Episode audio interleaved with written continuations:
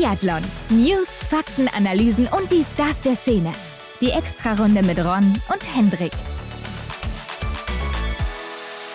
Es ist Montag. Herzlich willkommen zu einer neuen Extrarunde. Hendrik, es ist die erste Extrarunde im Jahre 2023. Sagt man das überhaupt 2023? Besser 2023, oder?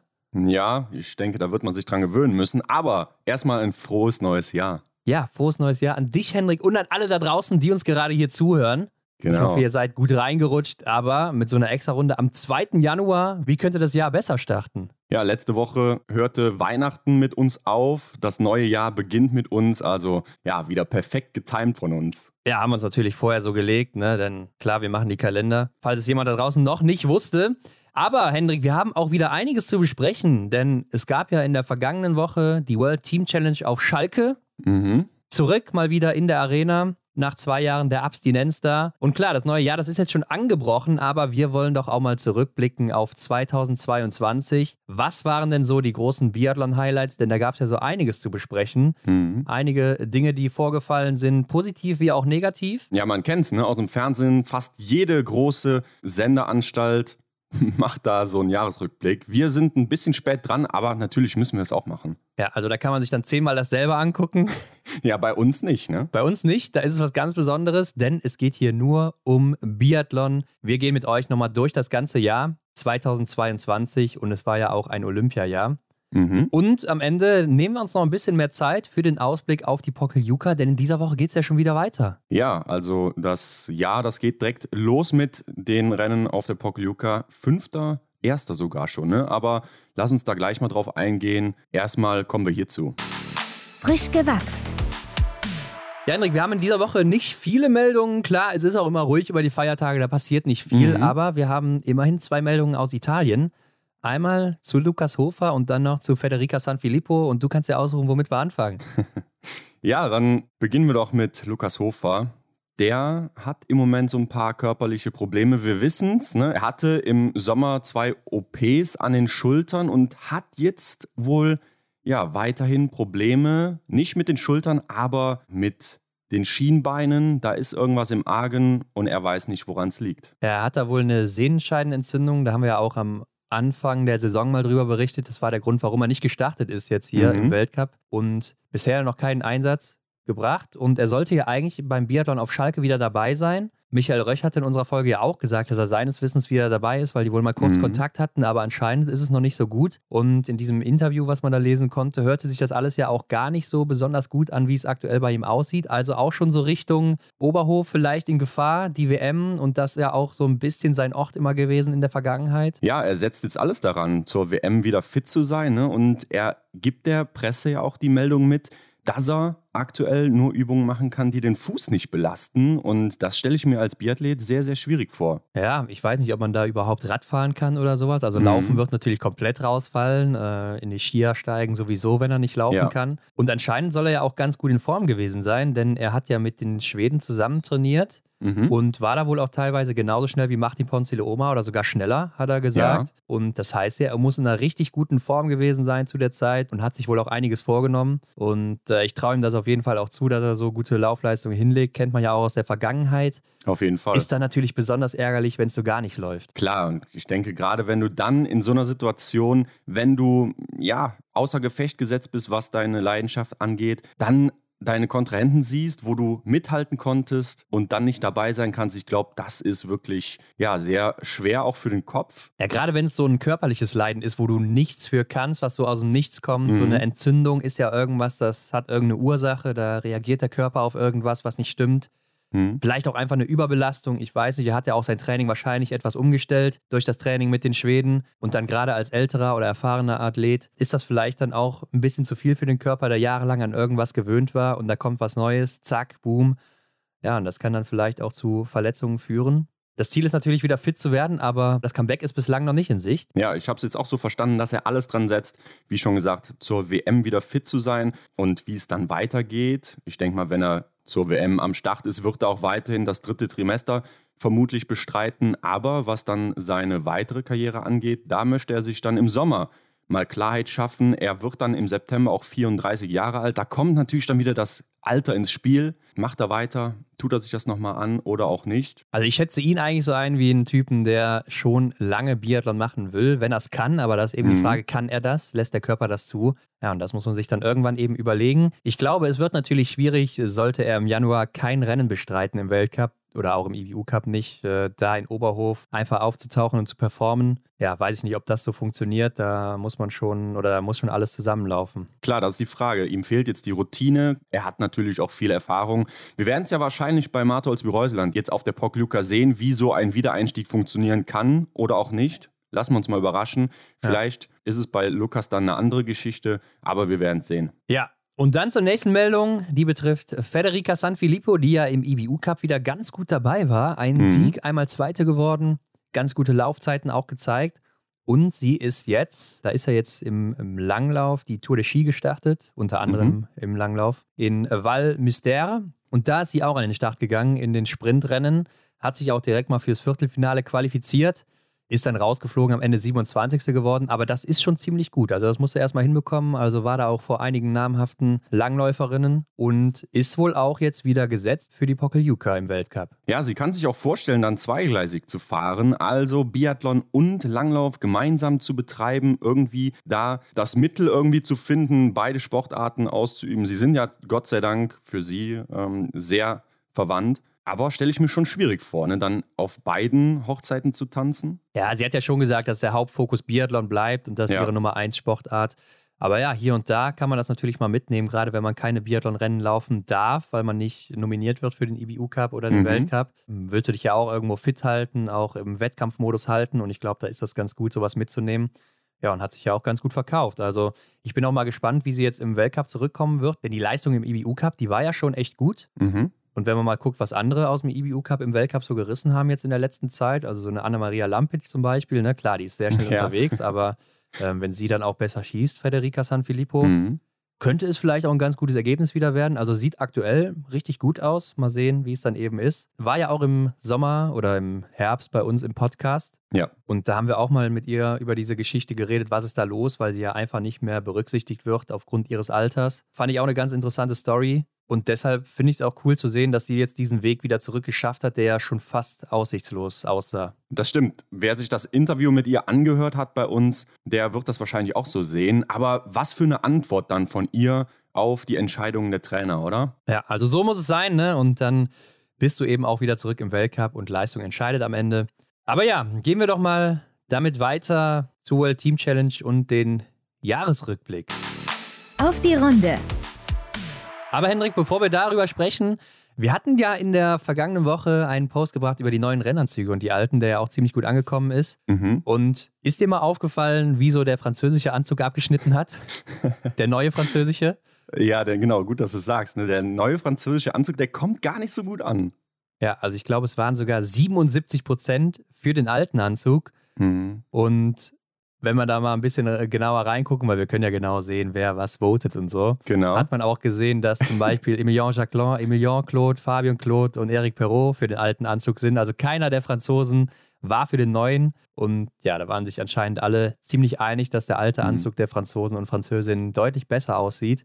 Und das haben wir ja auch vorher so ein bisschen gesagt, dass der neue, ja, ist schwierig. Ja, das kommt einem vor wie so ein Zweiteiler. Ne? Also einfach diese krass getrennten Farben von Rot und Blau ja, da muss man sagen, der alte Anzug, der hatte schon was, ja, was der neue Anzug eben nicht hat. Aber allgemein fand ich das mal interessant zu sehen, was ihr dann auch dazu sagt zu den neuen oder alten Anzügen, was ihr da so besser findet. Weil es ist ja schon ein zentraler Punkt, weil das ja auch irgendwo immer ein Erkennungsmerkmal ist in den mhm. Rennen und daher auch sicher irgendwo wichtig ist, auch wenn es nur so ein modisches Ding vielleicht für viele auch ist, aber irgendwo ist es auch ein Erkennungsmerkmal. Und natürlich wird auch Part 2 kommen, denn da sind noch ein paar andere Nationen dabei, unter anderem ja auch Norwegen, die einen neuen Anzug haben. Selber Hersteller wie das Team aus Frankreich. Mhm. Aber da bin ich mal gespannt, wie die Leute da voten werden, weil ich fand ja auch den alten norwegischen Anzug ganz gut.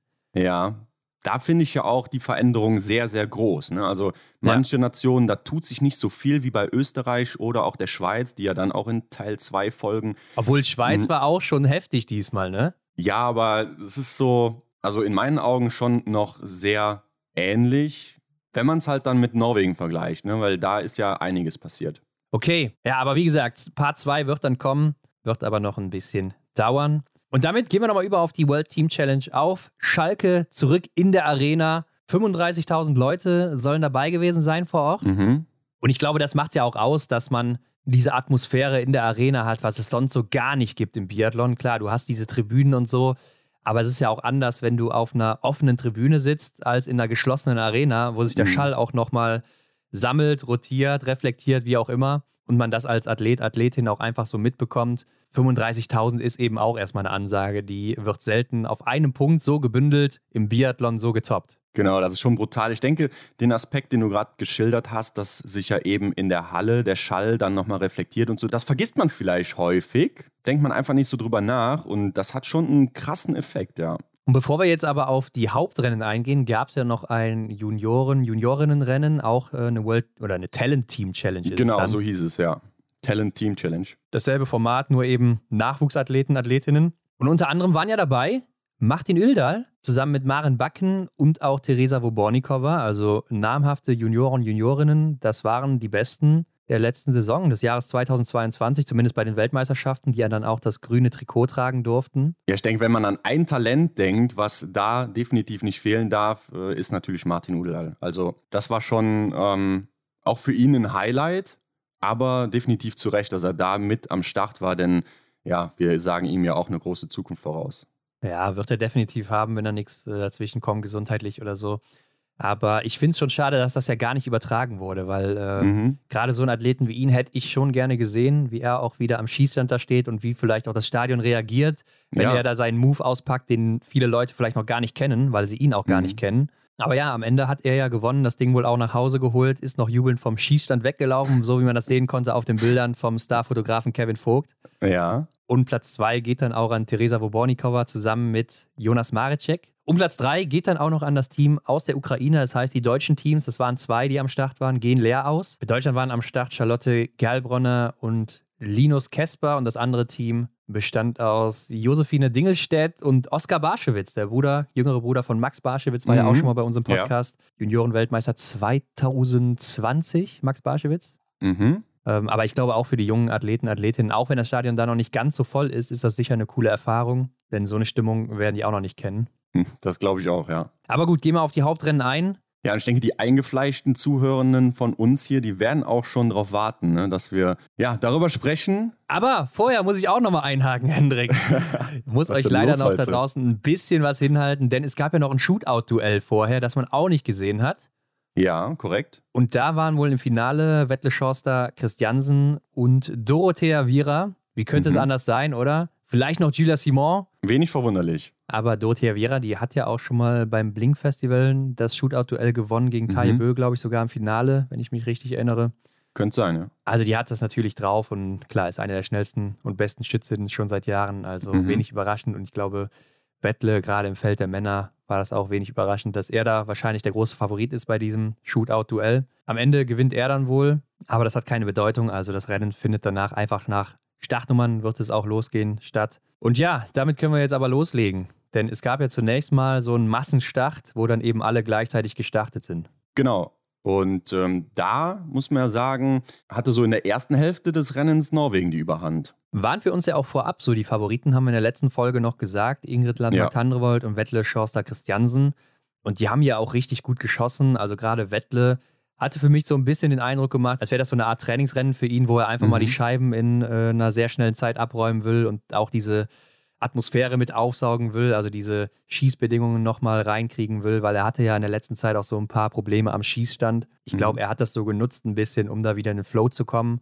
Und hat ja hier auch ganz gut geklappt. Ja, es sind auch natürlich fast Laborbedingungen, die dann da in der Arena herrschen. Ja. Ne? Windstille, da kann eigentlich nicht so viel schief gehen, aber ich denke, ein schwieriger Faktor, der eben dazu kommt und was auch oft besprochen wurde, sind halt die Zuschauenden, ne? die dann da vor Ort sind, der Lärm, der ähm, ja von denen dann erzeugt wird und vielleicht auch so ein Rhythmus entsteht, auf den man sich dann aber nicht einlassen darf. Ne? Äh, hat Michael Rech uns ja auch letzte Woche erzählt, dass er ja auch ein paar Mal da war und Genau. äh, ihm da die Knie geschlottert haben wie noch nie Ja. zuvor. Also das ist schon was anderes, ganz klar, weil das sind die einfach auch alle nicht gewöhnt. So. Mhm. Aber ja, das Team aus Frankreich wird dann Zweiter, wahrscheinlich auch so erwartet. Äh, Platz drei, Maketa Davidova und Michael Kratschmer im Vorlauf. Und dann kommt das Team aus Österreich mit Lisa Theresa Hauser und Felix Leitner. Ja, und dann kommt erst das erste deutsche Team, beziehungsweise Deutschland 2 mit Vanessa Vogt und Philipp Navrat. Ja, eigentlich schon so ein bisschen, wie man es erwartet hat. Also die Favoritenteams, die drei, vier da mit Tschechien, Österreich, Frankreich, Norwegen schon vorne zu sehen. Mhm. Denise Hermann Wick zusammen mit Benedikt Doll auf Platz 7 im Vorlauf. Hat man wahrscheinlich ein bisschen was anderes erwartet. Ja, ich hatte auch den Eindruck, dass Denise Hermann Wick sich auch etwas schwer am Schießstand tat, ne? denn sie hat ja auch äh, einige Fehler geschossen im Vorlauf. Ja, und das Schlusslicht, das ist aber vielleicht die größte Überraschung hier. Dorothea Viera ja. zusammen mit Tommaso Giacomel.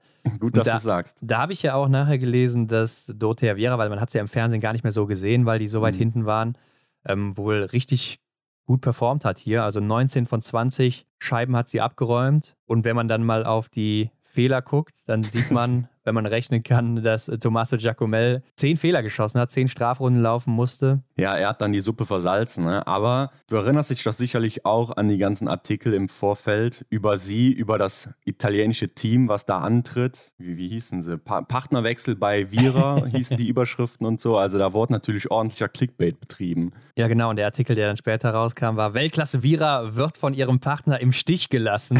da denkt natürlich jeder: Wow, was ist da denn los? Ja. Liebesaus bei Dorothea Vira oder was? Aber nein, es ging um Tommaso Giacomel als Partner hier auf der World Team Challenge. Mhm. Und äh, klar, man muss auch sagen, er ist, glaube ich, einer, wenn nicht sogar der jüngste Starter hier gewesen. Ja, ich glaube, der jüngste mhm. sogar, wenn ich mir das so angucke, mit Abstand. Und für ihn natürlich eine komplett neue Erfahrung. Und vielleicht, ja, haben die Knie da noch ein bisschen mehr geschlottert. Kann man sich, glaube ich, gut vorstellen.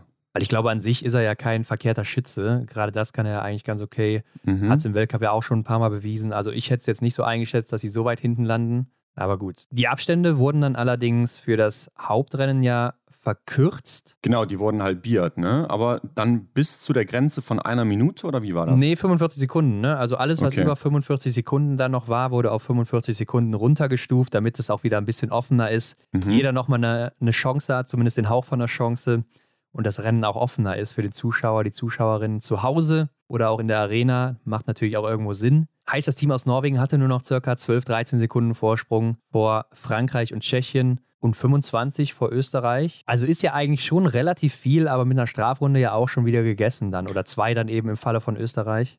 Ja, genau. Ich fand auch das Rennen generell war sehr, sehr schnell, oder? Wie hast du das empfunden?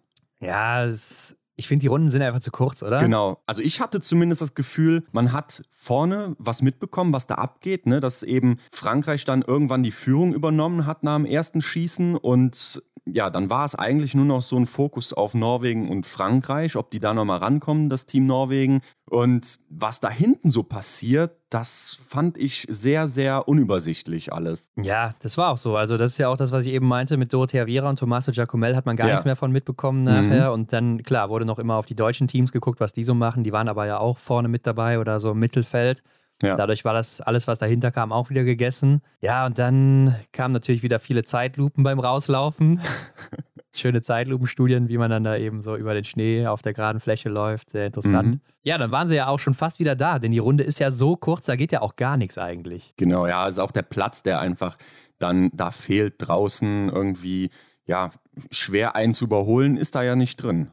Nee, aber was mir da gerade noch einfällt, ist dann, dass im Vorlauf Philipp Navrat nach dem letzten Schießen zeitgleich raus ist mit Felix Leitner, mhm. kommt dann aber fast zehn Sekunden später ins Ziel. Also da frage ich mich, was ist denn da passiert auf den 1,3 Kilometern? Hat er gedacht, so, pff, gut, die paar Sekunden holen wir dann im zweiten Lauf wieder raus, wird er eh mhm. eh runtergestuft? Oder hatte er da wirklich zu kämpfen auf der Runde? Ähm, ja, fand ich ein bisschen schwierig dass man auf dieser kurzen Runde, gerade als Athlet wie Philipp Navrat, der einer der besten Läufer ist, da so viel auf Felix Leitner verliert? Genau, das Duell habe ich mir auch aufgeschrieben und auch ähm, den Zielsprint. Ne?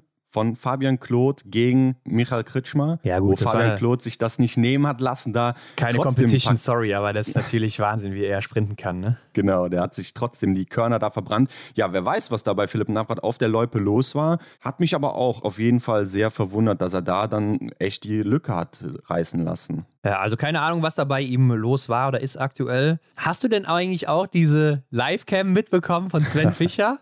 Im Vorlauf. Ja, schön, schön, dass du es erwähnst. Äh, ganz zu Anfang ne, ist er ja dem, dem Feld hinterhergelaufen. Äh, ich sag mal so, ja, der Wille war da, kann man sagen. Zuerst Finde ich, find ich auch irgendwo gut. Ähm, man hat sich vielleicht mal was Neues einfallen lassen, aber die Umsetzung, naja, war vielleicht etwas ungünstig. Vor allem hat mich verwundert, was der für eine Technik an seinem Band da, an seinem Stirnband hatte. Der hatte ja einen halben Sendemast am, am Stirnband. Ja, der hatte eine GoPro dann auf dem Stirnband, womit er dann eben die Athleten filmen konnte. Und dann brauchst du wahrscheinlich ja. noch den Sender, damit das direkt in die Kamera geht live. Genau, am Hinterkopf. Also was da für eine Technik hintersteckt, das hätte ich mir in 2022 etwas anders vorgestellt. Ja, das stimmt wohl. Aber ja, wie du schon sagst, der Wille war da. Die Idee fand ich auch gar nicht so verkehrt. Aber ich frage mich immer, testen die das nicht vorher? Weil mhm. das war ja, also muss man wirklich so sagen, es war ja wirklich grausam. Du konntest ja nichts erkennen, weil das so ein Gewackel war. Klar das Ding hängt am Kopf, das heißt, sein Kopf, der geht beim Laufen hin und her. Ja, und du hast halt nichts erkannt. Ne? Also es war irgendwo ja. dann blödsinnig und äh, wurde danach ja auch nicht mehr gemacht. Ja, ja, man stellt sich vor, jetzt hätte Benny Doll so eine Kamera am Kopf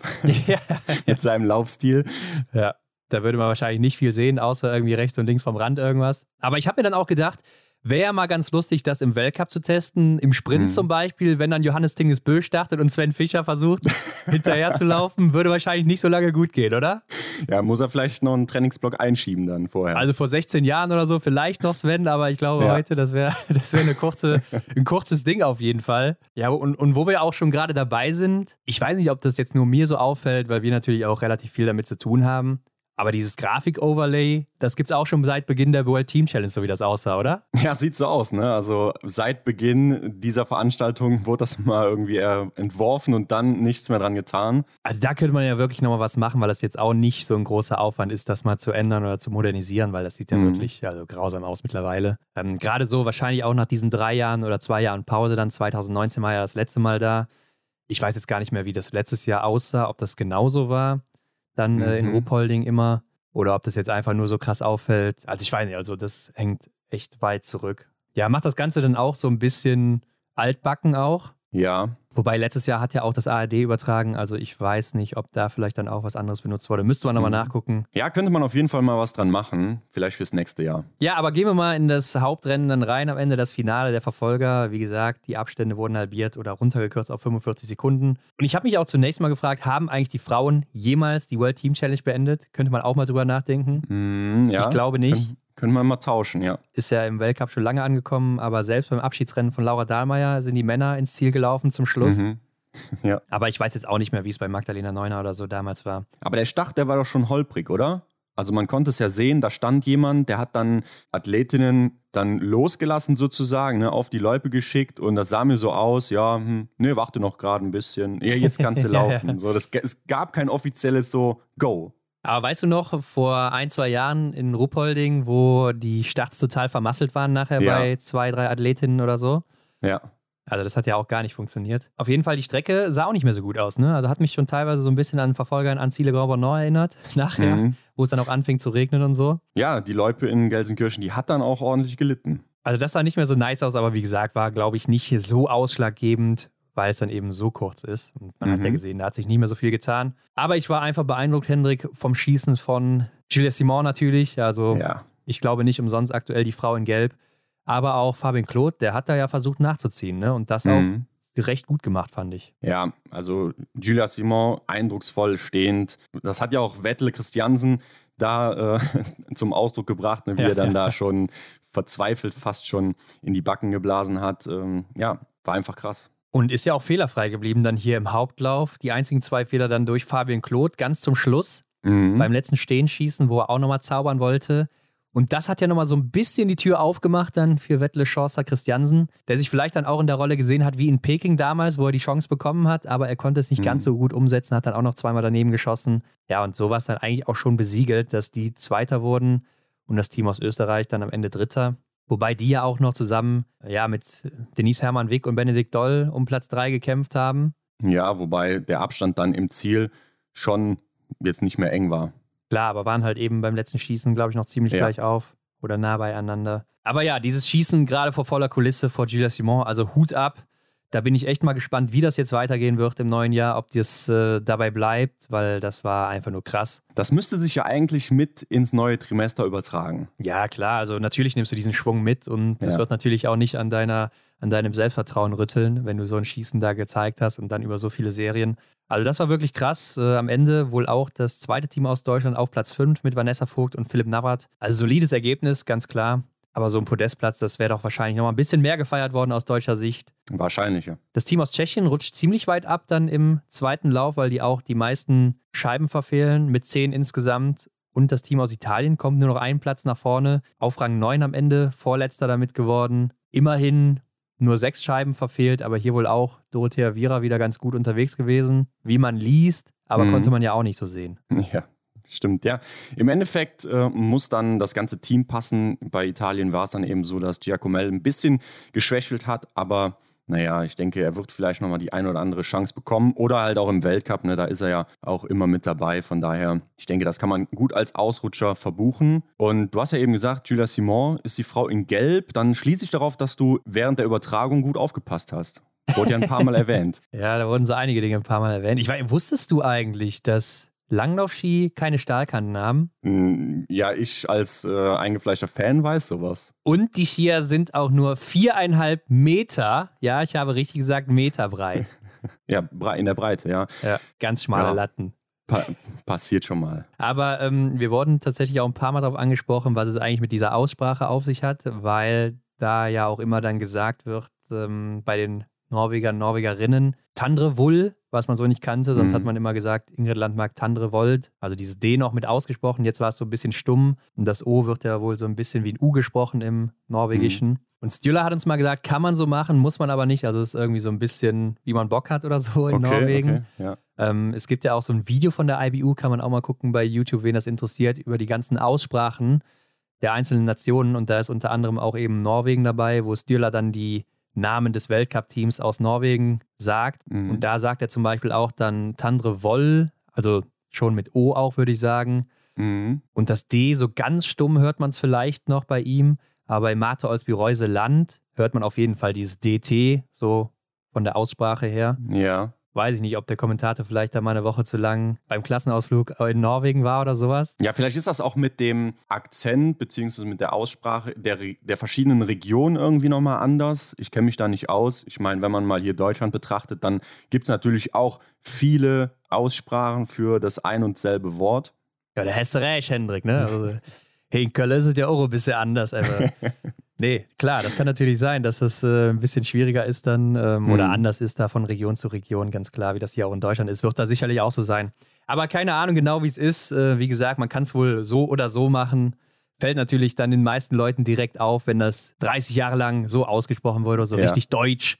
Und dann auf einmal kommt da jemand, der da vielleicht ein bisschen mehr Ahnung hat oder ein paar Mal in Norwegen war oder wie auch immer da Verbindungen mhm. hat und das vielleicht ein bisschen besser kann, weiß, aber anscheinend ist es ja auch nicht so ganz richtig, also keine Ahnung. Ist wohl Präferenz. Aber ja, was bedeutet das denn jetzt eigentlich? Diese World Team Challenge ist ja dann doch am Ende immer ein Showrennen, heißt für den Weltcup auch so gut wie gar nichts. Klar, es ist schon eindrucksvoll, wenn du siehst, wie eine Julia Simon hier schießt oder auch ein Fabian Claude und dass auch die Favoriten, Favoritinnen dann vorne sind am Ende. Ist wahrscheinlich auch kein großes Wunder. Das heißt, es ist schon irgendwo ein Trend, richtungsweisend vielleicht dann auch für den Weltcup, aber da sind dann auch wieder ganz viele andere Athleten, Athletinnen am Start. Da ist der Druck ein anderer, mhm. das Rennformat ist ein ganz anderes. Also heißt im Endeffekt nicht viel, aber ist immer eine coole Unterhaltung, glaube ich, zwischen den Jahren. Und ich glaube, am meisten hat man dann doch davon, wenn man vor Ort ist als Zuschauender. Ja, ich muss auch sagen, so von zu Hause aus hat mich das Ganze gar nicht so sehr mitgenommen. Natürlich war ich vom ja, Fernseher gefesselt, nicht. aber ja. ja, im Grunde, ja, ich will schon fast sagen, hätte man sich das sparen können. Aber natürlich, es gibt viele Vorteile, die das Event mit sich bringt. Aber ja, wie du schon sagst, ich denke, wenn man vor Ort die Atmosphäre aufsaugen kann, dann ist das nochmal eine ganz andere Nummer. Sehe ich genauso wie du, Hendrik. Und damit kommen wir jetzt aber mal zu unserem Jahresrückblick 2022 und gucken mal, was so in den ganzen Monaten über das Jahr hinweg unsere Highlights waren. Nehmen euch nochmal so ein bisschen mit, was ist da eigentlich auch so mhm. passiert. Mhm. Denn es war ja auch ein ganz besonderes Jahr. Es war ein Olympiajahr. Die Winterspiele in Peking standen auf dem Programm. Das war gerade zu Jahresbeginn der Hauptpunkt. Und im Januar habe ich mal nachgeguckt, Hendrik, da ging es ja direkt los. Emilien Jacquelin und Martha Olsby-Reuseland in Gelb zum Jahresstart in den ersten Rennen unterwegs. Und Johannes Dingesbö, der war so ein bisschen in der Krise in Oberhof, mhm. 28. im Sprint, 21. im Verfolger. Also das war noch eine ganz andere Zeit als jetzt. ja, das könnte man sich jetzt gar nicht vorstellen. Aber so ist der Lauf der Dinge. Martholz Bereuseland nicht dabei, beziehungsweise kommt jetzt erst wieder in den Weltcup und Johannes Dingsbö ist ja, ja wie, wie ausgewechselt wieder, ne, zu alter Stärke zurück. Aber da sieht man auch nochmal, wie schnell das ja auch wechseln kann, wenn man dann nochmal den Bezug zu heute nimmt. Emilien Jacquelin damals im gelben Trikot, also auf Platz 1 im Gesamtweltcup. Mhm. Und wo ist er am Ende gelandet? Auf Rang 5. Also da sieht man, wie schnell das oder wie viel da auch noch kommt hinten raus, wo man dann wieder Plätze verlieren kann oder auch gut machen kann.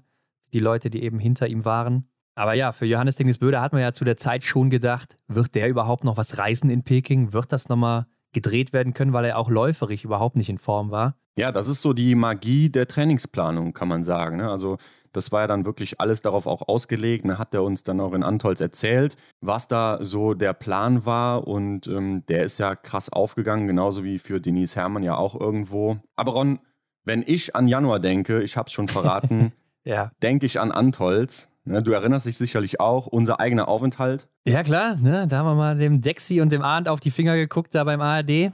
Genau, mal mittendrin statt nur dabei beim Weltcup. Also, das war ein sehr, sehr tolles Erlebnis. Dann selbst auf Skiern im Stadion unterwegs gewesen zu sein, auch ein großes Erlebnis. Und natürlich aus sportlicher Sicht der Massenstart-Sieg von Benny Doll, ja. wo er Johannes Denis Böder noch frisch gemacht hat.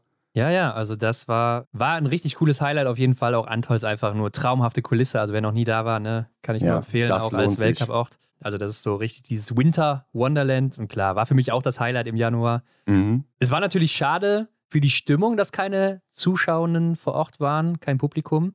Ja. Auf der anderen Seite war es für uns natürlich ideal. Wir hatten viel mehr Freiraum, konnten uns viel mehr einfacher da bewegen und so, wie wir wollten. Das war mhm. natürlich mhm. cool. Aber ganz klar auch für mich das Highlight im Januar. Und ich fand es auch so bezeichnend, das hat jetzt eigentlich nichts mit Januar zu tun. Aber weil du es eben angesprochen hast, dass Johannes Dingesbö war ja bei uns im Interview auch im Podcast vor kurzem und hat ja da auch gesagt, dass er in Antolz gemerkt hat nach dem Massenstart, als er seine Sachen gepackt hat und sogar keine Belastung gespürt hat nach dem Rennen, dass er wusste, yo, ich bin jetzt wieder in Topform, ich bin bereit für Peking, mhm. jetzt kann es losgehen. Und das fand ich eigentlich auch schon ein geiles Zitat von ihm, dass er es so gesagt hat und dass er das so merkt, ne, dass sein Körper jetzt wieder on point ist und da eigentlich nichts mehr schief gehen kann. Ja, und damit waren wir ja eigentlich dann im Februar schon direkt beim großen Highlight, denn sonst gab es ja nichts im Februar an Biathlon. Mhm. Habe ich mir auch notiert. Ne? Natürlich die Olympischen Spiele in Peking. Und Johannes Dingesbö auf jeden Fall zurück in Topform. Der Plan ging voll auf, mhm. wird am Ende zum erfolgreichsten Olympioniken der Spiele. Wobei man sagen muss, dass Kantov Jomaye ja eigentlich nicht minder schlecht unterwegs war, gerade in den Einzelrennen. War sogar ein bisschen besser nach Punkten. Mhm. Beide zweimal Gold geholt. Jomaye noch einmal Silber, Johannes Dingesbö noch einmal Bronze. Aber das waren schon zwei ganz herausragende Leistungen. Ja, ich denke, die beiden haben da definitiv Geschichte geschrieben. Das war schon wirklich krass, was die da abgezogen haben. Und sie haben sich ja auch, und das ist für mich so das Rennen jetzt nach, nach längerer Zeit, worüber ich nochmal nachgedacht habe, äh, definitiv ein Highlight, die Mixed-Staffel. Ne, Habe ich mir auch aufgeschrieben, also für mich das absolute Rennen des du, Jahres. Genau, du hast es ja damals schon erwähnt, die Mixed-Staffel, die war absolut krank und die Schlussrunde, die, ja, ich habe es nochmal so Revue passieren lassen, was da abging, diese letzte Runde, bis auf den letzten Meter sozusagen, wo sich Johannes Dingsbö dann eindrucksvoll nochmal, auch vielleicht mit seiner Aura so ein bisschen durchgesetzt hat. Das war grandios. Ja, also den Sieg, den wollte er holen. Das war ja auch direkt das erste Rennen der genau. Spiele für die Biathleten mhm. und Biathletinnen. Und klar, aus deutscher Sicht lief es ja nicht so gut. Das war dieses Rennen, wo Vanessa Vogt da so diesen ersten Fauxpas hatte in der Staffel, ausgerechnet ja. bei Olympia, aber hat das ja dann im Nachhinein auch wieder richtig gut umgedreht mit sehr, sehr guten Leistungen. War von ihr auch eine unglaublich mental starke Leistung. Aber ja, dieses Rennen, das war der absolute Wahnsinn. Nicht nur diese Schlussrunde, die war mhm. natürlich an sich schon der Wahnsinn, aber auch das Rennen zuvor, wie oft sich das gewechselt hat, einfach durch den Wind ja auch, durch die Bedingungen, die da eben herrschten. Also das war einfach äh, einmalig. Wer das nicht gesehen hat, also ich kann es mir ja gar nicht vorstellen, aber dieses Rennen muss man sich einfach nochmal angucken, wenn man das nicht gesehen hat. Ich glaube, das kann man doch gar nicht, oder? Sind die nicht irgendwie von ah, der ja, Öffentlichkeit ausgegrenzt? Weil ja, es eben Olympia war? Ich weiß nicht, ob das noch in der Mediathek zu sehen ist. Das läuft ja ab nach einer gewissen Zeit. Ja ist da limitiert also, nur vorhanden. Ansonsten bei YouTube wird man sicherlich Highlights finden auf den Genau, die Highlights kann ich mir auch vorstellen von, von dem einen oder anderen. Aber ich meine in der Vergangenheit, wo man dann auch nochmal so überlegt hat, was war denn in Pyeongchang los, kann man ja. sich da nochmal ein Rennen angucken. Das ist sehr, sehr schwierig überhaupt zu finden. Ja, weil es eben nichts mit der IBU zu tun hat, sondern hm. äh, ja, der Olympische Verband ist, IOC und die da eben die gesonderten Rechte hat. Ja, also wer es verpasst hat, der hat vielleicht Pech gehabt, ich weiß es nicht. Ähm, aber ja, Hendrik, ansonsten muss man natürlich auch hier noch Mate Olsby-Reuseland erwähnen, weil ich glaube, auch bis gerade zu diesem Punkt, bis zu den Olympischen Spielen, von ihr einfach eine überaus überragende Leistung, ja. diesen gesamten Winter auch einfach. Ich meine, auch da hinten raus kam natürlich noch viel, aber bis dahin ja einfach komplett dominierend. Am Schießstand einmalig, also die kompletteste Biathletin auch insgesamt. Ja, da hat sie einfach in dieser Saison gezeigt, wie eine Gesamtweltcup-Siegerin eben agieren muss. Ne? Also sie war wirklich immer konstant, hat immer gut geschossen, immer gut gelaufen. Oder wenn sie mal daneben lag am Schießstand, dann hat sie das aber auch irgendwie wieder auf der Loipe gerade gebogen. Also oder umgekehrt. Also oder dann, ja, ne? klar. Oder umgekehrt. Also die konnte wirklich an jeder Schraube drehen und hat dann irgendwie, ja, für mich so das Bild der Gesamtweltcup-Siegerin, der klassischen Gesamtweltcup-Siegerin einfach, ja, mal gezeigt, wie das so aussehen muss. Ja, ich glaube, das ist auch ihre Stärke, dass sie einfach in beiden Disziplinen so herausragend ist. Mhm. Und ähm, ja, ich bin auch gespannt, wie sie zurückkommt, aber dazu später mehr. Und klar, Hendrik, es war natürlich auch das Rennen von Denise Hermann Wick, das erste Einzelrennen der Einzel, mhm. wo sie dann eben Olympiasiegerin wird. Man hätte natürlich eher mit dem Sprint oder sowas gerechnet, aber wir haben ja auch schon öfter mal gesagt, auch im Podcast mit ihr, dass ihre Einzelrennen, gerade die letzten sieben, acht, richtig, richtig gut waren. Also so überraschend war das gar nicht, dass sie hier weit vorne landet. Ja. Dass es dann natürlich ausgerechnet hier im ersten Rennen klappt. Klar, das ist natürlich auch perfekt. Und äh, gerade auch mit ihrem Buch, irgendwo ja auch der perfekte Zeitpunkt, dass sie ja schon vorher angefangen hatte, und dass es dann so auch noch zu Ende geht, diese Story, also besser konnte es nicht laufen. Und klar, das wird für sie natürlich immer das größte Highlight ihrer Karriere sein. Ja, wenn man das also als Drehbuch geplant hätte, ähm, würde man sagen, ja, das äh, war echt gut, ne? Das, da hat man sich was bei gedacht, aber dass es dann im Endeffekt auch so ausgeht, ne, dass sie ihr Buch so zu Ende schreiben kann, dass es wirklich mit dem großen Erfolg, das große Ziel erreicht wird, ja, das, äh, das kann man auch eigentlich keinem erzählen, ne, dass das ja. so funktioniert hat. Am Ende natürlich auch noch die Bronzemedaille für die Damenstaffel hier. Mhm. Auch sicher ein Highlight gerade für die Mädels aus dem Team. Aber ich weiß nicht, wie es dir so damit ging. Olympia an sich, das war ja so dieses große Highlight, wo sich alle Athleten, Athletinnen drauf fokussiert haben. Und ich fand so, als das vorbei war, da war so ein, so ein Bruch irgendwie. Weil vorher hat man so richtig, oder ich zumindest habe mir das eingebildet, dass man diese Anspannung der Athleten, Athletinnen so richtig merkt, auch dann gerade mhm. natürlich mit Covid dass die alle sehr, sehr vorsichtig waren, sehr viel aufgepasst haben, dann immer sehr fokussiert auf dieses Event natürlich, weil die auch alle so lange dafür trainieren und da unbedingt glänzen wollen. Fand ich, hat man doch vorher ja immer so eine Anspannung auch in den Interviews gemerkt, so ja, schnell hier weg, schnell regenerieren, wie auch immer. Und nachher war das wie so ein Switch-Schalter, da war auch irgendwie Covid plötzlich egal oder so. Mhm. Hat man ja im Nachhinein auch gehört, dass viele schon in OTP oder so vielleicht infiziert waren und das nicht mhm. so mehr gemeldet wurde oder wie auch immer.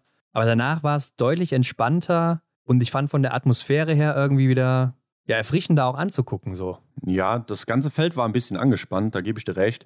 Hm, könnte man vielleicht so vergleichen wie eine große Abschlussprüfung, die man irgendwie hat, ne? bei, bei den Leuten, die in der Schule unterwegs sind oder so dass man da vorher einfach sehr angespannt ist und, und sein Ding machen will und nachher, ja, da plaudert man auf dem, äh, auf dem Flur dann eben länger als vorher. Ja, vielleicht ist es auch nur mein persönliches Empfinden, aber ich finde auch mhm. gerade jetzt in dieser Saison merkt man es doch sehr, dass die Athleten wieder gelassener, lustiger drauf sind und so mehr Späße mitmachen, hier und da mehr mit den Medien noch machen.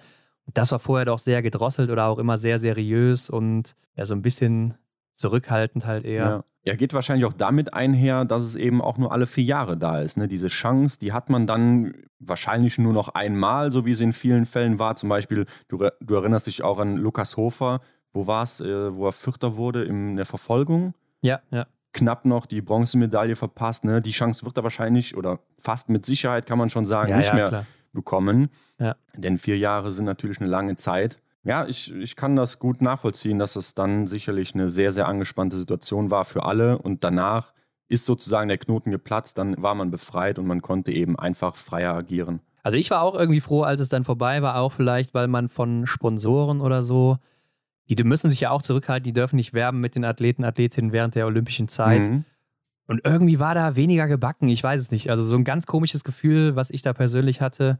Ja. Ähm, wo ich einfach auch irgendwie dann froh war, wo danach der Weltcup wieder weiterging, alles so wieder ein bisschen mehr Fahrt aufgenommen hat, wo das alles mhm. wieder ein bisschen lockerer wurde, ich weiß es nicht. Ja, auch auf Social Media war es ja dann etwas ja, verhaltener. Ja, klar. Mhm. mhm. Ja, und klar, die Stimmung vor Ort, die war natürlich auch, das hat man auch selbst vom Fernseher mitbekommen, Ja, das war gar nichts, ne? Also ich freue mich da schon richtig auf Antolz äh, 2026, wenn da mal wieder richtige oh, ja. Fans am Start sind und da wird es richtig abgehen. Aber gut, der Februar war ja dann auch der Monat, das muss man leider so sagen, wo Wladimir Putin in die Ukraine einmarschiert ist und den Angriffskrieg mhm. gestartet hat. Und Henrik, damit war ja dann auch im März Russland und Belarus nicht mehr dabei im Weltcup. Zwei starke Teams natürlich aus sportlicher Sicht, echt schade. Ähm, aus politischer Sicht absolut nachvollziehbar. Bloß Klar. keine Plattform bieten. Aber ja, auch heute merkt man es ja immer wieder noch so, auch gerade bei Staffeln, das ist schon irgendwo schade. Ja, haben wir ja in der letzten Folge mit Michel dann auch besprochen, ne, dass dass da einfach irgendwas fehlt, gerade bei den Staffeln, wie du sagst. Äh, geht natürlich schon Qualität verloren, aber wie dem auch sei, das nehmen wir jetzt so hin und zwar auch gerne.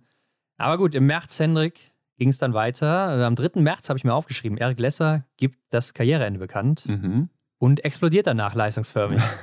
ja, ich habe mir das auch aufgeschrieben. Also im März denke ich eher an Oslo, aber ich habe noch einen anderen Punkt. Also, aber machen wir erstmal Oslo zu Ende da war ja auch wieder richtig Stimmung auf den Rängen.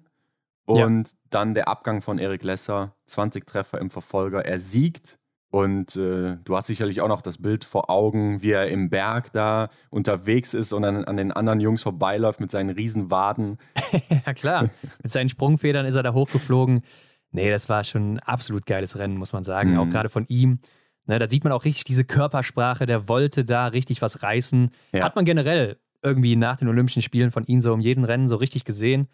Vorher fand ich, war das einfach nicht so da, aber er selber sagte, das hatte damit gar nichts zu tun. Mhm. Vielleicht ja unterbewusst, aber war schon einfach krass, wie er abgetreten ist vielleicht die beste Phase nochmal so seines Lebens gehabt da zum Schluss. Ja. Schade natürlich, dass er Emilien Jacquelin, seinem großen Rivalen, äh, zum Ende nicht äh, im Massenstart noch auf dem Schlusssprint nochmal besiegen konnte. Ja, da war ja auch noch einiges drin, ne? Schade. Aber vorher in Ottepe war ja übrigens auch ganz gute Stimmung, zum ersten Mal Weltcup da. Mhm. Da hat ja Canton Fillon-Maillet dann auch den Gesamtweltcup-Sieg schon im Massenstart komplett gemacht. Also am 12. März war das. Und eine Woche später, am 19. März am Holmenkollen, dann Martha Olsby-Reuseland im Verfolger. Beides natürlich absolut verdiente Sieger, Siegerinnen hier in der Saison. Ja, und zuvor, wo du jetzt Quentin Fillon-Maillet und den Gesamtweltcup ansprichst, ne, hat ja Johannes Bö dann gesagt, nach Stimmt. den Olympischen Spielen hier, meine Saison ist für dieses Jahr vorbei. Ich ja. greife nächstes Jahr wieder an. Ich weiß noch, wo ich diese Vorahnung schon so ein bisschen hatte in unserer letzten Olympiafolge, hab's ich aber nicht gesagt. Fragen, ja. War und das dann, für dich überraschend? Also überraschend fand ich überhaupt nicht, aber wenn ich es jetzt im Nachhinein so sage, glaubt dir eh keiner, dass du, ja, ja, ja ist klar. Aber, hm. klar, hast, vor, hast so. du dir vorher schon gedacht, ist klar, Ron. Ja. Nee, aber ähm, ich habe mir echt vorher schon so, so ein bisschen gedacht, dass er vielleicht jetzt so sagt, komm, es gibt hier eh nichts mehr zu holen. Man hat es auch bei ihm so ein bisschen gemerkt, er war so ein bisschen ausgelaugt vielleicht auch. Klar, er ist auch der Familienmensch mehr. Mhm. Und ähm, habe ich mir dann schon irgendwie gedacht, dass er da zurücktritt, aber war vielleicht auch die gute Entscheidung dann auch, denn es war ja eh nichts mehr zu holen. Aber bei dieser Abschlussparty am Holmkollen holt sich ja dann jeder nochmal Covid. Ne? Gibt es auch dieses legendäre Meme noch von äh, Memelands Lag. Ja. Wo dann äh, jede Minute nochmal jemand dazu kam mit seinem positiven Covid-Test.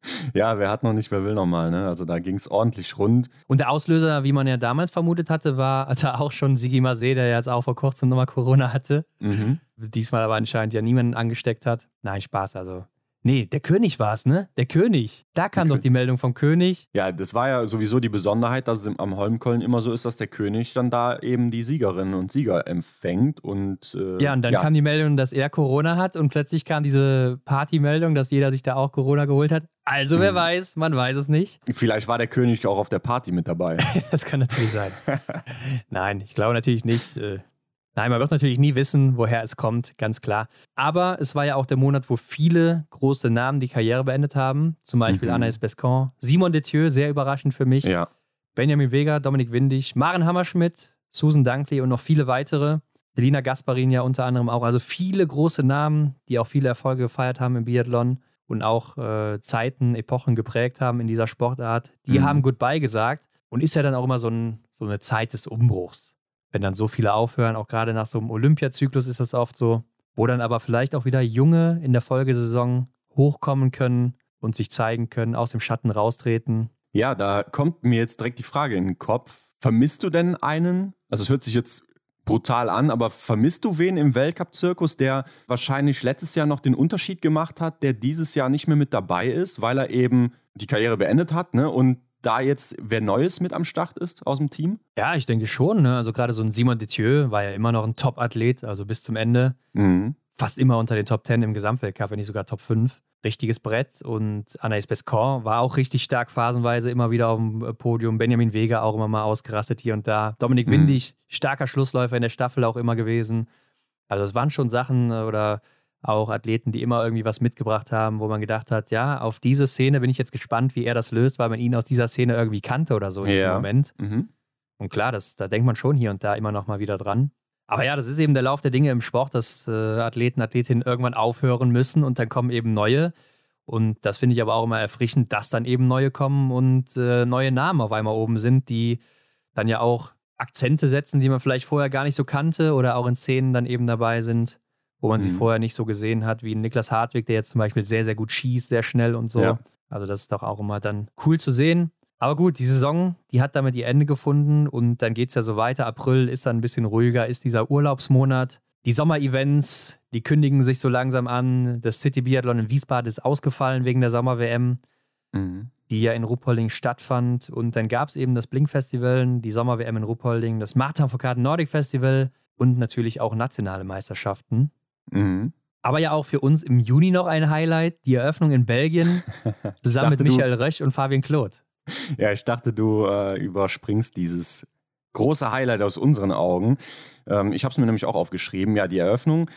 Es war eine schöne Veranstaltung, ne? Und ich hoffe, haben wir auch darüber gesprochen, das wäre doch mal so ein Standpunkt, wo man da eben, ähm, ja, das ein oder andere Mal öfter so eine kleine Biathlon-Party schmeißt, ne? dass man da ein cooles Event draus macht. Vielleicht ja. Mal schauen, was die Zukunft bringt ja, natürlich dürfen wir nicht vergessen, wie wir im Triell Michel Rösch da am Schießstand abgezogen haben. Michael, wenn du eine Revanche willst, ne, kommst vorbei hier in Belgien, du weißt, wo du hin musst. Also, Die Einladung steht, wenn wir uns Einladung das mal so steht. erlauben dürfen. Dann zeigen wir dir nochmal, wo der Hammer hängt. Aber nee, klar, ich finde, man könnte da so eine, so eine Fußballwoche, wie das so ähm, quasi eine auf den Dörfern ist, Sportwoche, genau, ne? dass ja. man da einfach nochmal das Event dann mit einbaut, vielleicht nochmal hier den einen oder anderen großen Namen mit anzieht. Klar, die belgischen Athleten, Athletinnen können da starten. Äh, dieses mhm. Team aus Norwegen, dieses, ja, dieses äh, Team, was nicht so berücksichtigt wird, ist so ein bisschen auf eigenem Fuße unterwegs. Team Maxim. Ja. Mit Lotte Lee, Ukalex, genau, die waren ja auch mit dabei, ne? Ja. ja. Und wie sie alle heißen, waren eben auch mit da am Start. War eine coole Sache und mal gucken, ob das weitergeht. Aber im Sommer war ansonsten das Highlight natürlich im August die Sommer-WM. Mhm. Für mich so das Comeback von Lisa Vitozzi und natürlich Philipp Horn, der hier Weltmeister wird im Supersprint. Und auch der Massenstart war ja gut besetzt auf dem Podest von den Deutschen. Ne? Denise Herrmann auf Rang 2 und Roman Rees auf Rang 2. Also das war echt eine gute Leistung von den Deutschen generell. Ja, du hast gesagt, das Comeback von Lisa Vitozzi, da haben wir damals noch drüber gemunkelt. Ne? Ist das jetzt wirklich so? Schauen wir mal, lass, lass uns mal warten. Äh, was so die ersten Wochen im Weltcup dann zeigen. Und Stand jetzt kann man da definitiv sagen, das war ihr Comeback. Ja, also ist, denke ich, auch wieder zurück mittlerweile und hat sich da wieder gefangen. Aber an sich ja auch ein ganz cooles Event, diese Sommer-WM. Die wird natürlich nicht jedes Jahr in Ruppolding sein. Das wechselt immer standortmäßig. Mhm. Aber Johannes Lukas, der hat ja schon angekündigt, dass er mit seinen Schweden und Schwedinnen wohl öfter mal daran teilnehmen will. Ja, das macht auch Sinn. Er hat es ja erklärt, warum. Ne? Denn da bei der Sommer-WM, das ist mal wieder ein richtiges Biathlon-Rennen und da hat die Show, so wie man es halt öfter bei anderen Sommer-Events bespricht, eher weniger Anteil. Ne? Ja, also ich fand es auch richtig cool, dass man das endlich mal im Fernsehen sehen konnte. Also ja. war auch einfach insgesamt eine coole Veranstaltung, cool zuzugucken große Namen mit am Start. Also Hut ab davor. Im September oder eine Woche später war es ja schon, ging es doch direkt weiter dann mit den deutschen Meisterschaften in Oberhof, mhm. der Strecke der Weltmeisterschaften jetzt in diesem Jahr, Hendrik, kann man ja schon wieder sagen. Also muss man sich wieder umgewöhnen jetzt. Ja, dieses Jahr ist es schon. Philipp Horn und Sophia Schneider hier mit Doppelgold. Also Philipp Horn, der hat sich ja schon in einer richtig guten Form gezeigt. Bei Sophia Schneider hat man auch überlegt, weil Denise Herrmann ja auch nicht immer am Start war, wie viel ist das hier überhaupt wert, diese Doppelgoldmedaille? Und bei ihr hat sich herausgestellt, also da steckte einiges hinter, gerade auch läuferig. Mhm. Ja, klar. Und bei Philipp Horn hat auch jeder schon gedacht, ist er nicht vielleicht der stärkste Deutsche zu der Zeit? Gebe ich auch zu, habe ich auch gedacht. Also mit dem Doppelgold hier hat er sich eindrucksvoll aus der Sommerpause wieder zurückgemeldet. Aber naja, gut, im, im EBU Cup ist er ja auch äh, stellenweise vorne mit dabei gewesen jetzt im ersten Trimester. Schauen wir mal, ob er da nochmal die Chance im Weltcup bekommt. Der hatte die ja und ja, da ist es nicht ganz so aufgegangen. Aber ich glaube, jetzt das zweite Trimester, das geht jetzt gut los mit viel Motivation, die ja so ohnehin schon immer da ist. Aber die Heim-WM, die kann man sich eigentlich nicht entgehen lassen. Und da muss man sich zeigen. Ja, es ist natürlich auch schwierig, dann einen dieser vier Spots in den Rennen zu bekommen, weil das eben Klar. auch ein stark besetztes Team ist. Und die Frage ist natürlich auch, wird er überhaupt jetzt dabei sein in Pokeljuka? Mhm. Und damit sind wir ja schon im November, denn da ging es ja dann auch um die Weltcup-Start-Quali, wo Philipp Horn und Vanessa Hinz dann plötzlich nicht dabei waren. Also haben die Quali nicht überstanden, mussten Mhm. erstmal im IBU-Cup wieder starten. Gerade aus Sicht von Vanessa Hinz natürlich ein riesiger Umbruch, weil sie ja so lange schon Teil des A-Teams war und immer im Weltcup vertreten. Aber beide zeigen sich ja ganz gut im IBU-Cup aktuell oder jetzt in den letzten Wochen des Dezembers. Mhm. Und es ging natürlich wieder los im November. Ende November war es soweit, der Weltcup ging wieder los und Johannes Tingesbö ist zurück. Und aus deutscher Sicht und auch aus Schweizer Sicht würde ich sagen, hat man doch direkt mal frischen Wind hier mitbekommen. Klar, ja, die Schweiz ist definitiv belebt durch Niklas Hartwig jetzt. Das ist, glaube ich, ein Aufschwung, ähm, der da erwartet wurde, weil man einfach dem Niklas auch schon vorher eine große Zukunft vorhergesagt hat. Finde ich cool, jetzt so eine Nation dann aufstreben zu sehen. Die Gasparins haben es bei den Damen ja irgendwo gerichtet, aber jetzt auch bei den Herren eben Niklas Hartwig, vorher natürlich Benjamin Weger die, das große Aushängeschild. Aber wenn jetzt da so ein junges Talent an der Weltspitze agiert, ich glaube, das ist echt äh, sehr, sehr hilfreich für die Nation. Ja, auch alleine, um das Interesse natürlich auf den Sport auch zu schüren, gerade Richtung Weltmeisterschaft, die 2025 da sein wird, denke ich, ist das ein sehr wichtiger Punkt, wo er dann vielleicht auch einer ist, der um die Medaillen mitkämpft. Aber auch Sebastian Stalder macht ja am Schießstand gerade eine sehr gute Figur. Oder Amy Baserga hat man auch noch in der Hinterhand. Auch, klar. Und Lena Hecki Groß auch nicht zu vergessen, die ja bei den deutschen Meisterschaften sogar noch vor den ganzen Deutschen war. Also insgesamt die beste in Mhm. Sprintverfolgung war es, glaube ich. Hat es bislang noch nicht ganz so übertragen können, aber darf man auch nie unterschätzen. Und ja, aktuell läuft natürlich jetzt auch dieser Zweikampf zwischen Johannes Tingesbö und Stierlerholm Lagreit. Und das ist ja eigentlich auch eine coole Konstellation, auch wenn man sagt, ja, ist langweilig, der Johannes Tingesbö, der gewinnt hier alles. Aber nein, also das kann sich ganz schnell wieder ändern. Rutscht der einmal aus, jetzt zum Beispiel auf der Pokeljuka, jetzt nicht im wahrsten Sinne des Wortes, sondern am Schießstand oder sonst wo, und Stierlerholm Lagreit, der liefert ab, dann ist der direkt wieder im gelben Trikot. Mhm. Ja, die Abstände sind vorne hauchdünn, zumindest was das Duell da angeht. Ne? Aber das kann man ja jetzt auch so mit den Augen betrachten. Ist es die Revanche für vor zwei Jahren? Das werden wir am Ende sehen, ob das die Revanche ist. Genau, Ne? wer hat da den längeren Atem? Ist es Johannes Dünnes Bö oder rächt sich jetzt Stolaham Le Greit und macht irgendwo den entscheidenden ja, Schritt mehr, um dann eben letztendlich der Mann in Gelb zu werden? Ja, die Frage ist ja auch, wie werden denn beide sich dann, wenn die Konstellation immer noch ähnlich ist vor den Weltmeisterschaften, jetzt nach dem Januar, wie werden sie sich auf die Weltmeisterschaften vorbereiten? Machen sie es überhaupt oder nutzen das vielleicht eher Mhm. als Trainingsphase, um den Fokus auf den Gesamtweltcup zu behalten und dann äh, ja einen Monat später bei den letzten drei Stationen nochmal abzuliefern, um Punkte zu sammeln? Denn die WM gibt ja keine Punkte mehr. Genau. Ich glaube auch, die beiden können auch frech behaupten, wenn sie mit 90 Prozent da bei der WM mit am Start sind, dann ähm, sind die immer noch Kandidaten für das Podest, für die Medaillen. Also ich glaube, die haben da wenig Probleme, sich irgendwie entscheiden zu müssen. Ja, definitiv. Aber um vielleicht auch nochmal gerade auf den Beginn der Saison zurückzukommen, es war ja dann auch der Zeitraum, wo Martha Olsby-Reuseland und Tiril Eckhoff gemeldet haben, dass sie zum Start nicht dabei sein werden. Und gerade für das Damenteam in Norwegen ja schon ein riesiger Umbruch. Ja, da will ich nochmal anschließen auf die Frage, die ich dir eben gestellt habe, ob du irgendwen vermisst, ne, der äh, letztes Jahr die Karriere beendet hat. Hier muss ich sagen, fehlen die zwei Norwegerinnen im ersten Trimester schon deutlich. Ja klar, haben zum Glück die Karriere noch nicht beendet, ne? da sind wir alle froh. Ja, klar. aber klar, aber die äh, fehlt natürlich auf jeden Fall. die, Ich meine, da muss man nicht drüber reden. Das sind die Gesamtweltcup-Siegerinnen der letzten zwei Jahre. Also Martha Olsby-Reuseland natürlich die überragende Frau. Tiril Ja. Eckhoff zu, oder zum Ende des letzten Winters ja auch mega unterwegs. Mhm. Deshalb super schade, dass die nicht dabei sind. Aber ja, die eine hat sich ja jetzt schon wieder zurückgemeldet. Und jetzt sind wir dann ja eigentlich auch wieder an dem Punkt, wo das Jahr vorbei ist. Was war denn für dich so das größte Highlight, Hendrik, des Jahres? Vielleicht auch das, was dir so als erstes in den Kopf kommt, wenn du an das Jahr 2022 und Biathlon denkst? Dann ist es ehrlich gesagt mein Punkt eins, dass wir zusammen in Antolz waren Ja. und da die Woche verbringen durften. Auch mit den ganzen Rahmenbedingungen, was wir sonst so da eben getrieben haben. Ne? Also, dass wir selber auf der Loipe mal unterwegs waren, uns mal auf den Skiern versucht haben und so. Das war ja aus ähm, persönlicher kombiniert mit äh, der Biathlon-Sicht dann definitiv mein Highlight. Kann ich so unterschreiben. Ansonsten natürlich für mich auch die Mixstaffel in Peking. Ja, absolut. Also das ist wirklich das erste Rennen, an das ich denke, wenn ich an 2022 denke so und überlege kurz, mhm. ja, was war denn das beste Rennen oder sowas, direkt zack, Mixstaffel. Also ja.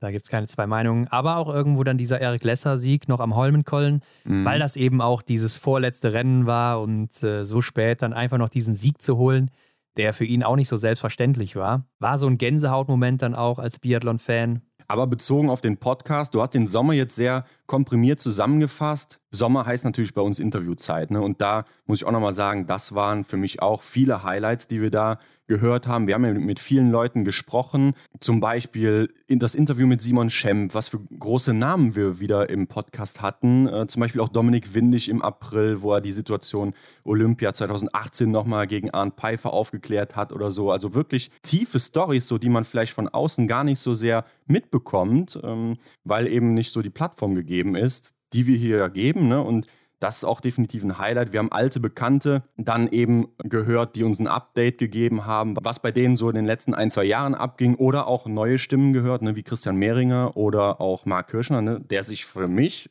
so wie ich finde, aus einer ganz anderen Seite oder von einer ganz anderen Seite gezeigt hat, wie man ihn vielleicht sonst so im Fernsehen in den Interviews wahrnimmt. Ja, fand ich auch. Also auch viel offener und sowas. Ne? Ähm, mhm. Ist auch ein Punkt, den ich mir aufgeschrieben habe. Aber auch gerade diese Stories, die man vielleicht gar nicht so kennt. Ne? Also ich denke da jetzt auch an Sandra Flunger, eine Frau ja. in der Männerdomäne war das ja so ein bisschen dieses Thema, mhm. wie das vielleicht auch eben ist. Oder Luisa Angebrannt, die äh, Physio ist im Team Österreich. Ähm, Luise Kummer fand ich auch sehr interessant. Also mhm.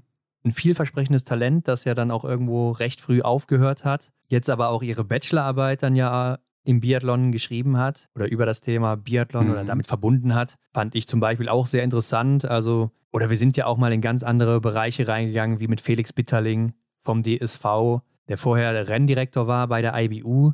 Wie kommt man überhaupt dahin? Was sind das überhaupt für Aufgaben? Genauso wie Christian Winkler von der IBU.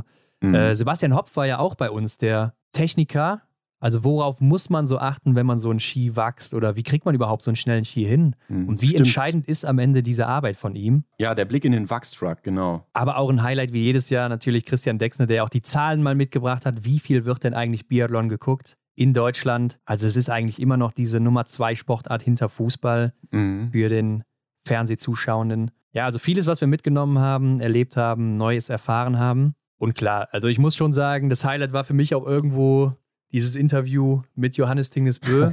Absolut. Weil er ist nochmal irgendwie ein Athlet, der ja schon immer, seit er im Weltcup ist, oben mit dabei ist. Also irgendwie auch ein anderes Mindset so ein bisschen hat, andere Erwartungen an sich selbst. Und das war schon sehr mhm. interessant zu hören, wie der auch mal so tickt. Und es war ja auch ein bisschen Arbeit, dass, dass, wir das hinbekommen haben. Ja, das stimmt. Also viele haben uns ja gefragt oder uns gesagt, boah, wie krass ist das denn, dass ihr hier Johannes Tinnisbö zu Gast hattet? Wie seid ihr an den gekommen oder was auch immer uns da erreicht hat an Fragen?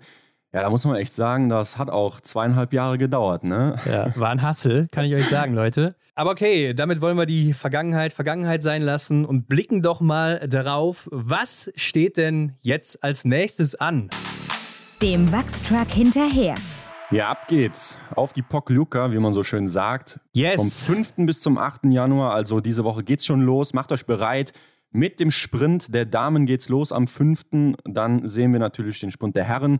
Die beiden Verfolgungsrennen am Samstag und dann am Sonntag die erste Single-Mix-Staffel und die erste Mix-Staffel der Saison. Ja, also einiges wieder geboten hier. Eigentlich ein klassisches Programm außer Single-Mix-Staffel und Mix-Staffel. Mhm. Pokeljuka gab es das letzte Mal 2021 und da waren die Weltmeisterschaften.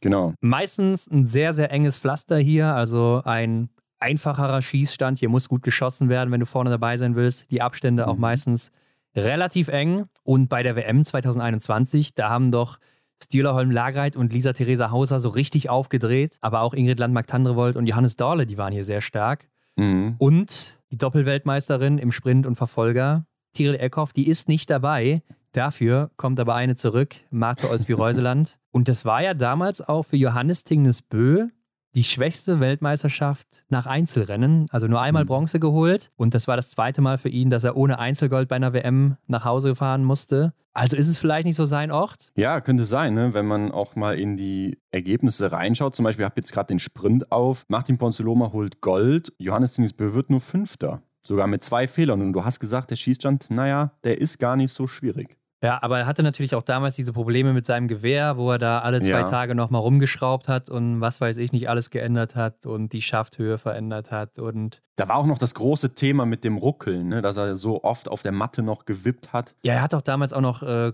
vor der WM seinen Schaft gewechselt, hat sich noch diesen Ja. 3D-Print-Schaft da vom Bruder von Emilien Jacquelin machen Mhm. lassen, wo er sich noch das Einverständnis holen musste. Stimmt. Aber ja, Hendrik, ich habe Jack auch mal dann die Rennen vor dieser WM angeguckt und da hat er drei der letzten vier gewonnen auf der Pokljuka und war einmal Dritter. Aha. Also muss man sagen, läuft doch ganz gut ja an diesem Ort für ihn. Ich denke auch, ja, dass ähm, er wird da sicherlich auch seine Siegesserie bzw. seine Dominanz, die er im ersten Trimester geliefert hat, die wird er auch weiterführen. Da sehe ich eigentlich keine Probleme. Ja, aber der Verfolger, Stilholm Lagreit, war eben auch sehr, sehr gut unterwegs da. Also, das waren auch seine ersten vier Rennen bei der WM damals, also Einzelrennen Mhm. Auf der Pokeljuka und er hat nur zweimal daneben geschossen bei 70 Schuss, die er abgegeben hat. Also der weiß, wie man hier trifft und ist ja aktuell auch läuferisch in einer sehr, sehr guten Verfassung. Zumindest im Dezember. Ich denke schon, dass er das auch mit in den Januar nehmen kann. Mhm. Und dann wird es natürlich ziemlich, ziemlich eng da vorne wieder. Also ich denke auch, dieser Zweikampf, der wird weitergehen. Das glaube ich auch. Er hat ja eine brutale Liegendquote. Da werden wir mal auch noch mal eine interessante Grafik zu bringen. Also den Mann, den muss man erstmal schlagen am Schießstand. Und ja, das Duell, das geht weiter, keine Frage. Ja, dahinter ist ja schon eine größere Lücke. Das heißt, da muss man mal abwarten, wer da vielleicht noch aufrücken kann. Für Emilien Jacquelin war es ja auch der Verfolger, wo er zum zweiten Mal hintereinander Verfolgungsweltmeister wurde. Mhm. Wir erinnern uns alle noch an diese Stehenschießeinlagen von ihm. Oh ja. Im goldenen Trikot gewinnt er da. Also wird es ja auch übrigens wieder geben in Oberhof. Ja. Aber bei den Damen ist das Feld ein bisschen enger und da habe ich mir auch mal die ganzen Favoritinnen angeguckt. Julia Simon, die war hier einmal Vierte, ansonsten nie in den Top Ten. Also die Ergebnisse, die waren bisher nicht so gut auf der Pokljuka für sie. Mhm. Ist allerdings in der Single-Mix-Staffel ja mit Antona Gigonard zusammen Weltmeisterin geworden. Ja, ist die Frage, wie kann man das werten? Ne? Also die Single-Mix-Staffel, klar, da haben sie gut geliefert, aber es war ja auch noch wer anders mit beteiligt. Sie hat auch ein gutes Rennen gemacht. Ja, da ist dann die Frage, fühlt sie sich auf der Pokljuka überhaupt so wohl? Kann sie da ihre Leistung auch abrufen, die sie sonst zeigt? Oder wackelt sogar dann ihre Position auf 1, wo sie aktuell in Gelb unterwegs ist? Ja, da ist jetzt die Frage, was überwiegt, diese alten Ergebnisse oder dieser Flow, den sie jetzt vielleicht auch aus dem Mhm. letzten Dezember und aus Schalke mitnehmen kann. Also ich denke schon, dass die, die letzten Momente ja immer die sind, die noch am präsentesten sind. Mhm. Elvira Oeberg, aktuell Zweite, ist bislang auch nur bei den Weltmeisterschaften auf der Pokeljuka aufgetreten, zumindest im Weltcup. Ja, das war einfach noch ein Jahr zu früh damals, also auch keine besonders guten Ergebnisse jetzt abgeliefert. Zweimal 14. war das Beste für sie. Ähm, Lisa Vitozzi in den letzten neun Rennen hier, siebenmal in den Top 6, einmal auf dem Podium, also sehr gut und das, obwohl das ja ihre Schwächephase war. Ja. Ähm, also ihr liegt dieser Ort anscheinend. Ingrid Landmark-Tandrevold eben schon gesagt, die war hier bei den Weltmeisterschaften richtig gut, auch läuferisch sehr stark unterwegs gewesen. Bronze im Einzel, Silber im Massenstart. Ja, nur im Sprint hat sie einen Dämpfer bekommen mit dem 21. Platz. Aber die wird sicher auch dann mit guten Erinnerungen anreisen und auch auf Schalke hat sie sich ja auch ganz gut präsentiert. Maketa Davidova, schwierig. Also klar, WM-Sieg hier ne, im Einzel damals, das war überraschend. 2018 einmal Dritte geworden hier, aber ansonsten war der zehnte Platz dann schon das Beste und sie war ein paar Mal hier auf der Pokeljuka. Also mal so, mal so, da weiß man nicht so genau bei ihr. Ja, galt doch auch ein bisschen als Überraschung, ne? Der Einzelsieg damals. Sie war ja die Einzige, die dann da noch mit null Fehlern durchgekommen ist. Ja, klar, also sie war jetzt nie so für ihr besonders gutes Schießen bei viermal Schießen bekannt, sondern eher für das Läuferische. Ja. Aber hier dann der Sieg und dann direkt auch noch der Sieg im nächsten Einzel beim Saisonstart in Östersund, dann letzte Saison. Mhm. Also da lief es dann plötzlich und am Ende ja auch die Kristallkugel da geholt. Aber hier gibt es eben keinen Einzel an diesem Wochenende, Hendrik. Also das wird ihr nicht viel bringen. Stimmt. Hanna Oeberg hat hier aber auch einen Sieg geholt und war zweimal Zweite. Also auf der Pokeljuka, da kennt sie sich auch aus. Ansonsten auch ganz gute Ergebnisse hier geliefert. Und klar, wir sind alle gespannt, was macht Marte Olsby-Reuseland? Ist sie denn jetzt für dich schon wieder eine Favoritin? Wenn wir jetzt auch unsere Favoritinnen vielleicht für den Sprint aussuchen müssen, müssen wir sie Hm. wie jemand reinnehmen unter die Top 6? Ah, Tut mir leid, ich glaube eher nicht. Nicht? Also, nee, ich weiß nicht. Das hörte sich für mich alles sehr, sehr schwierig an bei ihr. Und dass sie da jetzt so plötzlich wieder so von, von 0 auf 100 da jetzt wieder auf dem Podest rumtanzt, das stelle ich mir jetzt in der ersten Woche noch schwierig vor. Ah, ich glaube, da müssen wir nochmal reden, Hendrik. Ne? Also, Siehst du das anders?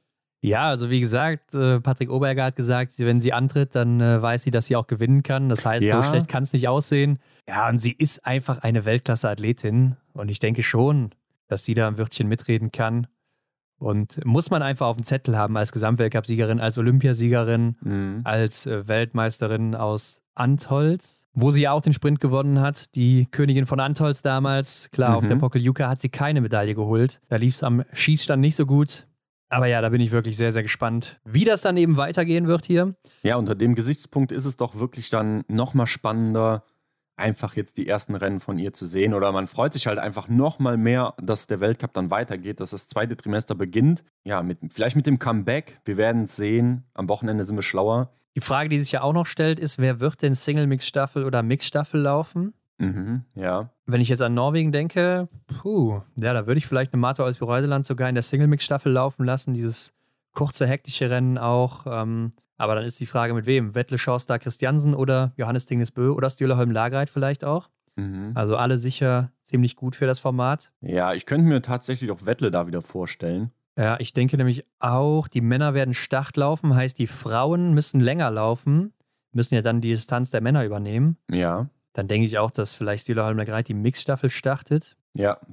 Zusammen mit Johannes. Ja, schwierig zu sagen. Für Team Deutschland, da muss man ja erstmal gucken, wer wird denn überhaupt dabei sein? Ja, weiß man Stand heute noch nicht. Ich denke, die größte Frage ist, sind alle gesund und ist Philipp Horn wieder mit dabei? Kriegt er nochmal eine Chance oder war Ancile Gorbanon jetzt schon die einzige Chance für ihn? Mhm. Wäre hart, wenn er wieder nur diese eine Chance hatte, wo er auch dann krank geworden ist, wo er eine hohe Startnummer hatte bei unfairen Positionen. Ja, ich denke gerade auch dann wieder an die Ergebnisse aus dem Sommer. Ja, den, den müsste man eigentlich nochmal laufen lassen. Ja, ich finde auch, der muss da mitlaufen, aber es ist eben schwierig, wenn die anderen abliefern und, und man selbst dann hier und da ein paar Probleme vorweist, dann Mhm. kann man das als Trainer vielleicht auch einfach nicht so rechtfertigen. Lukas Fratscher ist ja auch gut unterwegs im IBU Cup, der will auch eine Chance bekommen, Ja. ist auch ein Oberhofer, will auch in Oberhof starten, wie natürlich alle anderen. Also das ist bei den Männern richtig, richtig eng. Aber auch bei den Damen gehe ich eigentlich davon aus, dass wir die Rückkehr von Vanessa Hinz sehen werden. Ja, die hat sich auch im IBU Cup gut gezeigt. War auch damals auf der Pokljuka bei den Weltmeisterschaften gut unterwegs. Und Janina Hettich-Walz, die ja jetzt die Chance in Annecy hatte, hat sie nicht wirklich nutzen können. Also deshalb denke ich schon, Vanessa, die werden wir jetzt sehen auf der Mhm. Da mache ich mal einen Call hier an der Stelle, Leute. Okay. Aber das ist ja schon wieder fast den Spruch wert, alle Jahre wieder. Ne? Also es ist immer dasselbe Spiel. Der deutsche Kader noch nicht bekannt. Die Norweger, die haben es ja schon vor Weihnachten bekannt gegeben, wer dann eben wieder starten wird oder wer mit im Team fürs neue Jahr äh, bereitsteht. Ja. Aber hier in Deutschland hält man sich noch zurück. Ja, ja, ja. Klassiker, kann man sagen. Ja, also da wird weiter ein Geheimnis draus gemacht. Und wo ich gerade auch Vanessa Hinz angesprochen habe und IBU Cup, der startet ja auch wieder am 5. Januar, also auch am Donnerstag. Ja, der zieht nämlich nach Bresno-Osobli und da gibt es einen Supersprint, einen Sprint und auch die Mixstaffeln. Ja, der Freitag hier ist allerdings wieder frei. Also die haben einen Tag Pause und dann geht es Samstag, Sonntag mit Sprint und Mixstaffeln beziehungsweise Single-Mix-Staffel weiter. Kann man eben auch wieder im Stream der IBU sehen, wenn man das will. Und ich sehe auch gerade, dass der nächste IBU Cup anscheinend noch nicht feststeht, wo der stattfinden soll. Stimmt, der muss noch bekannt gegeben werden. Vom 12. bis 15. Januar, eine Woche später. To Mhm. be announced steht da von der IBU. Also vielleicht gibt es da wieder Schneeprobleme. Ja, no pressure, aber es wird Zeit. Ja, vielleicht auch einfach nochmal eine Woche dranhängen, wenn man schon da ist in Bresno. Möglich. Ja, gerade aus Klimasicht vielleicht dann auch äh, sinnvoll. Ja, und damit ist man doch für die nächste Woche wieder bestens vorbereitet. Ihr wisst, was abgeht. Wer sind die Favoriten? Es bleibt spannend. Viele Fragen, die offen sind, die geklärt werden müssen, wo wir dann in der Folgewoche am Montag wieder drauf blicken werden. Was machen Stühlerholm Lagreit und Johannes Dingesbö? Was macht Martha Olsby-Reuseland? Und wie kommt Julia Simon auf der Pokeljuka zurecht? Ein Ort, der hier in der Vergangenheit nicht so wirklich lag. Mhm. Und wo wir eben noch bei unserem Jahresrückblick 2022 waren, was war denn euer Highlight des Jahres 2022? Schreibt es gerne unter das Folgenbild bei Instagram. Alle Hinweise zu uns findet ihr wie immer in den Show Notes. Und damit bleibt mir nur noch zu sagen, abonniert uns doch bei Spotify, iTunes oder wo auch immer ihr das hört und bewertet uns da am besten mit fünf Sternen. Das geht jetzt auch bei Spotify, Hendrik. Genau, da ist so ein kleiner Stern bei uns. Da klickt ihr mal drauf und vergebt dann davon fünf. Und dann sagen wir wie immer vielen Dank dafür. Genau, und teilt das überall mit all euren Biathlon-Freunden, Freundinnen whatever ihr da so im Umfeld habt. Montag sind wir wieder zurück. Bis dahin eine gute Woche. Freut euch auf die Biathlon-Rennen. Es geht endlich wieder los. Die ersten Rennen 2023. Macht's gut. Jo, bis nächste Woche. Ciao. Das war die Extra-Runde mit Ron und Hendrik für diese Woche. Neue Folgen gibt es jeden Montag, überall, wo es Podcasts gibt.